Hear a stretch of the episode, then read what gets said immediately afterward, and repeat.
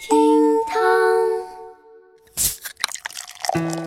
厅堂微博报给生活加点料。各位好，我是小雨。话说啊，我发现这个暑假快过完了耶，同学们要开学了哟。暑假作业写完了吗？暑假之前制定的那个 plan，现在是不是只完成了一个屁？剩下的都是懒。好了，大家伙儿好好加油吧！今日份厅堂微博报，赶紧来围观。微博二百零一万人关注，美国女子将车钥匙植入手臂。最近，美国女子艾米将特斯拉汽车的钥匙中的芯片植入自己的手臂当中。她先把卡片放入了丙酮溶液中溶解，提取出了芯片。之后呢，在专业人士的帮助之下，就把芯片植入了自己的左臂。现在，她只需要挥挥手，她的汽车就能启动。那这个做法呢，吸引了网友们的关注。有人就表示这很酷啊，但也有人觉得这个女孩在五十岁的时候一定会后悔。消息传到微博上，引来众多中国网友的强势围观。大家基本上呢都觉得这个女孩的做法很难理解。有人就说手环、手表、手链，你了解一下，实在不行也可以把芯片移植到戒指里啊，干嘛没事折腾自己的身体呀？还有网友表示，轻轻的我走了，我挥一挥衣袖，开走了一辆特斯拉。哦呦，这姑娘是个狼人呐！你不想借车也用不着这样吧？甚至啊，还有网友担心，如果他想卖车的话，岂不是要把手臂剁下来给别人？哦，小雨我呢一度怀疑这是特斯拉的广告，但是呢我又没有证据。女孩这么做，除了装，我是真的想不到其他的理由。但如果说你是为了装逼，你为什么不把芯片植入大脑呢？用意念去遥控车辆，岂不是更加厉害、更加装逼吗？哦，我知道了，可能是因为他脑子里的水分太多，容易造成芯片短路吧。微博一百九十六万人关注，四川垃圾分类立法。在八月二十一号上午，四川省人大常委会在成都召开全省垃圾分类立法工作座谈会，将会推动垃圾分类工作法制化。四川计划在十八个城市垃圾强制分类，在二零二零年底前基本建成垃圾分类相关法律法规和标准体系，将在成都、德阳、广元三地率先出台地方性法规。没错，垃圾分类是大势所趋，也是民心所向。不信呐，你看微博网友们的评论。四川人民当初调侃上海人民的笑容逐渐消失喽。上海人民发来贺电，四川的朋友们赶紧囤分类垃圾桶啊！成都人民已经瑟瑟发抖。提问：火锅底料算什么垃圾呀？不知道为什么呀，小雨我的脑中就不断回想起这样的旋律。他来了，他来了，他带着礼物走来了。他来了，他来了，他脚踏祥云进来了。正如有网友提到的，这火锅底料该怎么垃圾分类呢？你说它是干垃圾，还是湿垃圾，还是可回收垃圾呀？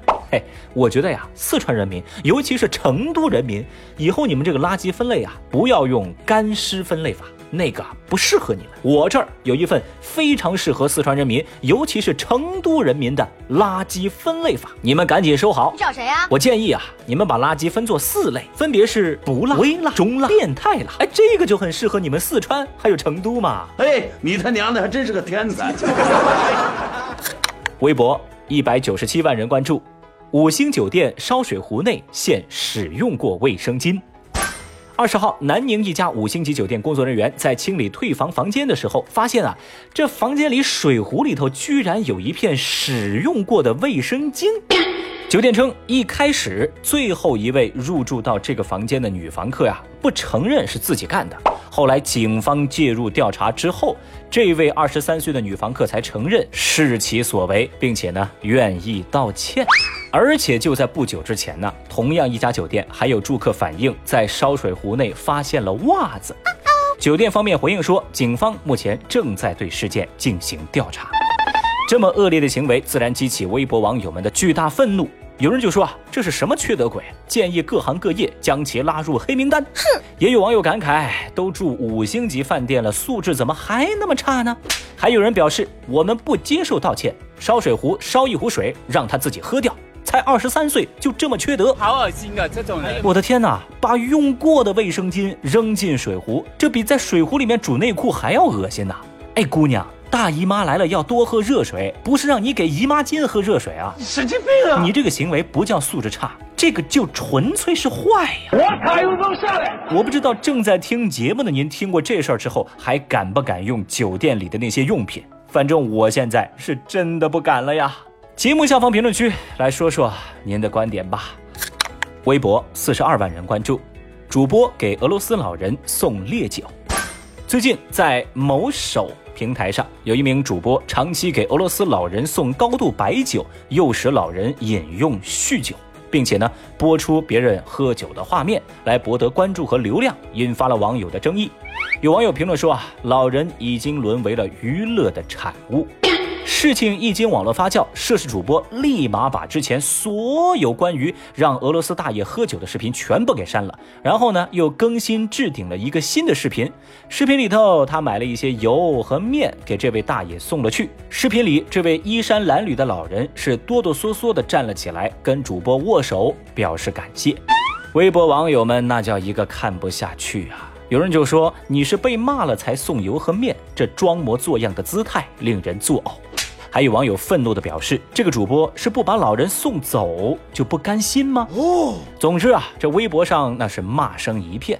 这两年啊，主播网红好像已经算不得什么好词儿了。前有乔碧罗，后有这送酒的主播，你说这些人怎么就堂而皇之成为各种大 V 呢？虽然说最近这两年因为不当言论而凉凉的网红主播也不少，但是封杀一个是一个，难道就是直播平台的万能良药了吗？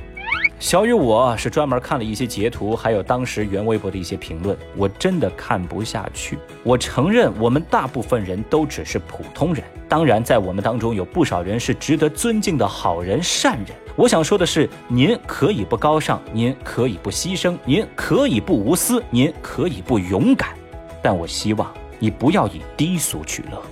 好了，以上就是今日份厅堂微博报。小雨，我作为一个主播，得罪不起网红，也得罪不起平台，我也去买瓶酒，好好暖暖胃。各位，明天我们再见了，拜拜。